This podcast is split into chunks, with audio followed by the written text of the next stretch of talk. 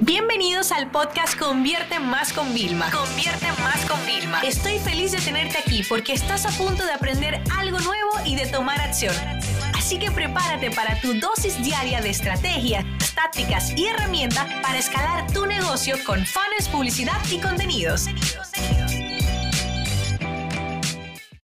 ¿Cómo manejar a clientes difíciles? ¿No? Esa es una de las preguntas. Ustedes saben que me encanta de vez en cuando preguntar en Instagram eh, qué necesitan ustedes, ¿no? A través del sticker de, preguntas. Y es increíble. O sea, ustedes me dan una información de, alto valor que me ayuda también a enfocar mejor dónde voy creando mis contenidos y cómo.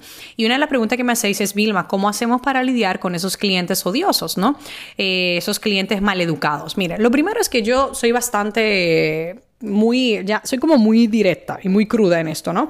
Eh, a mí no me gusta que le falten el respeto ni a mi marca, ni a mi negocio, ni a mis empleados de soporte. O sea, yo ahí soy como rajatabla. Entonces, cuando una persona empieza como bastante maleducada, porque yo creo que hay muchas formas de pedir las cosas, eh, yo lo primero que le corto, y yo te digo que, de verdad, o sea, últimamente mientras mejor me va en la vida, ¿vale? Y mientras mejor estilo de vida tengo, por así decirlo, ¿no? Más exigente también me vuelvo, ¿ok? Entonces yo cuando voy ahora a un hotel, o sea, si yo estoy pagando una suite y la suite no está en condiciones para ser suite, yo voy y le digo, mira, esto es inaceptable. Y le digo lo primero que le digo, mira, tú no tienes la culpa, pero yo tengo que quejarme. Y me pongo y, me salto y todo, siempre, pero con respeto. ¿Ves? Y te lo agradecen los empleados. Dicen, no, gracias por tal. Usted sabe que yo quiero hacerlo mejor. Y yo, sí, sí, pero yo tengo que darte la queja. Y siempre me funciona. Entonces, yo estoy de acuerdo en que tú, como cliente, saques y exijas como un cliente, ya sea que pagues un dólar como que pagues tanto. O si te descargas algo gratis de mi web, también puedes tener derecho a exigir, pero siempre con educación, por favor. O sea, esto no puede ser que las personas vengan. Y yo he aprendido algo en la vida y te lo voy a decir de corazón. Mientras menos pagan las personas o no pagan, peor es su actitud. ¿Ok? O sea, más demandan, más exigente hay. Por eso ahora, yo cuando hablo con mis amigos que también tienen negocios digitales, me dicen, Vilma, yo no sé cómo tú puedes. Yo ya no hago cursos de menos de 500, de 1000 euros directamente, o ya mis servicios son caros. Yo le digo, no, bueno, yo no puedo hacer eso porque, mi, o sea, yo tengo una misión en esta vida y es servir a ustedes y ayudarles y educarles. Entonces, si yo me quedo limitada ahí, voy a poder ayudar a un grupo. Sí, mi negocio va a ir muy bien, tal, vamos a estar todos felices, pero la vida no va de vivir en una burbuja de felicidad. La vida va de enfrentarte a los retos de cada día. Y pues si hay problemas, se llaman problemas porque tienen solución. Entonces, si necesito más soporte porque tenemos más volumen, pues bendito sea que bendito problema, ¿no? Porque a mayor facturación, pues normal que necesitemos más equipo o más organización antes de meter más personal del equipo, ¿no? Entonces, bueno, ¿qué, te quiero decir con esto? ¿Cómo nosotros hacemos? Primero, mal educado, le decimos, mira, lo siento, esta no es la forma, y si está ya con una devolución, es que, mira, o sea, ya antes de responderle, ya le hacemos la devolución y le decimos, mira, lamentablemente no nos interesa quedarnos con el dinero de una persona que esté bajo esta circunstancia.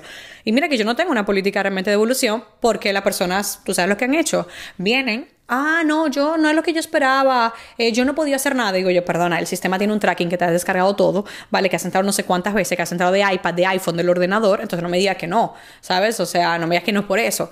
Ah, y te responde, yo no sabía que llevaban un sistema tan traqueado. Y yo dije, o sea, vamos a ver, o sea, esto no, no puede ser. Entonces, bueno, nosotros tenemos ahí distintas políticas. Lo primero que nosotros hacemos es cómo cambiamos la percepción de las personas.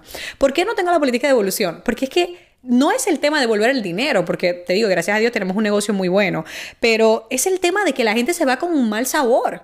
O sea, a ti no te ha pasado que has tenido que devolver una prenda, pero si tú tienes una buena experiencia, tú volverías a esa tienda a pesar de tener una mala experiencia en aquel momento. Pero si no, tú te vas como, no, yo no vuelvo para allá. Entonces, nuestra misión es, ok, ¿qué pasó? O sea, ¿qué era lo que te faltaba? Porque hay veces que el equipo me dice, Vilma, mira, hay una persona que tiene esa situación, dice que no encontró esto en el curso, tú lo puedes crear. Y yo digo, bueno, vamos a ver, ¿quién me ayuda a crearlo en el equipo? Ah, ok, vale, mira, y le decimos, mira, gracias, eso es una gran oportunidad para nosotros crecer. Efectivamente, no teníamos esto, creemos que también es interesante y por eso lo hemos creado. Entonces, danos una oportunidad o, ¿sabes qué? Quizás este no era el curso que tú necesitabas. ¿Por qué? No te doy acceso a este. O sea, intentamos como manejarlo ahí. Pero lo importante, chicos, es de cualquier troll, cualquier persona negativa que venga, es tú cambiarle su actitud por un tema de la experiencia y de que no se queden con el sabor agrio de que tu marca les hizo pasar un mal rato.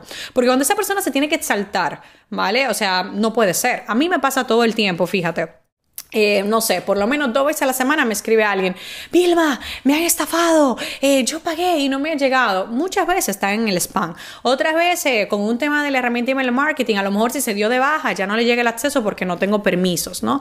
Para poderle enviar más comunicaciones porque en su momento se dio de baja. O, por ejemplo, personas, eh, el otro día una señora, de verdad, yo creo que lo conté, o sea, no, de Argentina, imagínate que el doble, no. Y lo primero que nosotros hacemos es, lo primero que yo le digo es, no te preocupes, estás en buenas manos, tranquila que no te preocupes que si no se te va a devolver, si fue un cargo doble o lo que sea, que tú le diste dos veces sin querer, no te preocupes. Lo segundo es dame tiempo para que mi equipo pueda responderte directamente, ¿ok? Entonces, claro, las personas luego de que mi equipo ya le ayudó, vienen y me vuelven a escribir y me dicen, oye Vilma, gracias, tú no sabes el susto que yo pasé, yo pensé que era una estafa porque tú sabes que por internet uno nunca sabe, o sea, de ese tipo de, cosas un poco ilógicas, ¿no? Por, así, por así decirlo realmente. Entonces, es importante que realmente lo primero que tienes que enfocar con los clientes difíciles es cambiar su actitud. No es que te amen y que te quieran y que ya te quieran para toda la vida, no se trata de eso, simplemente se trata de que tú tengas la oportunidad de exponer tu situación y de hacerle, intentar por lo menos cambiar su percepción, porque al final como marcas comerciales o personales, nuestra percepción vale mucho, porque si esa persona no quedó con, eh, satisfecha con algo, pero se fue con un buen sabor, igual lo recomienda a alguien, le dice, mira, a mí no me funcionó, pero porque yo tengo un negocio muy específico, pero ti seguro que te funciona. ¿Ves la diferencia que hay? Entonces, cada cliente, ¿vale? Por más difícil que sea, es tu embajador, tu posible embajador. Entonces no podemos eh, dejarnos llevar del impulso. Yo te lo digo muchas veces, yo lo que de verdad a mí me da ganas de, decirle de todo a una persona. Te lo digo y me exalto y todo. Y lo que hago es que lo escribo, pero no lo envío. y ya cuando me he desahogado, ¿vale? Entonces ya le digo, no, mira, eh, lamentablemente yo sé, no vamos a encontrar un punto intermedio, parece, pero bueno, no pasa nada. Yo te sugiero que hagamos estos próximos pasos y tal. Porque uno tiene que tener inteligencia emocional. Y esto pasa en todo, en las parejas, en las relaciones y tal. Así que, en resumidas cuentas, cuando te toca un tema de un cliente difícil, recuerda que tu trabajo, tu única misión es cambiar su percepción sobre tu marca. Por más mal rato que haya tenido, tu trabajo es cambiar su percepción para que en el futuro, escúchame bien lo que te digo, esa persona por lo menos ya no venga predispuesta y ya no tenga como un bloqueo, porque una persona predispuesta nunca va a poder disfrutar ni de tu producto o del servicio por más bueno que sea.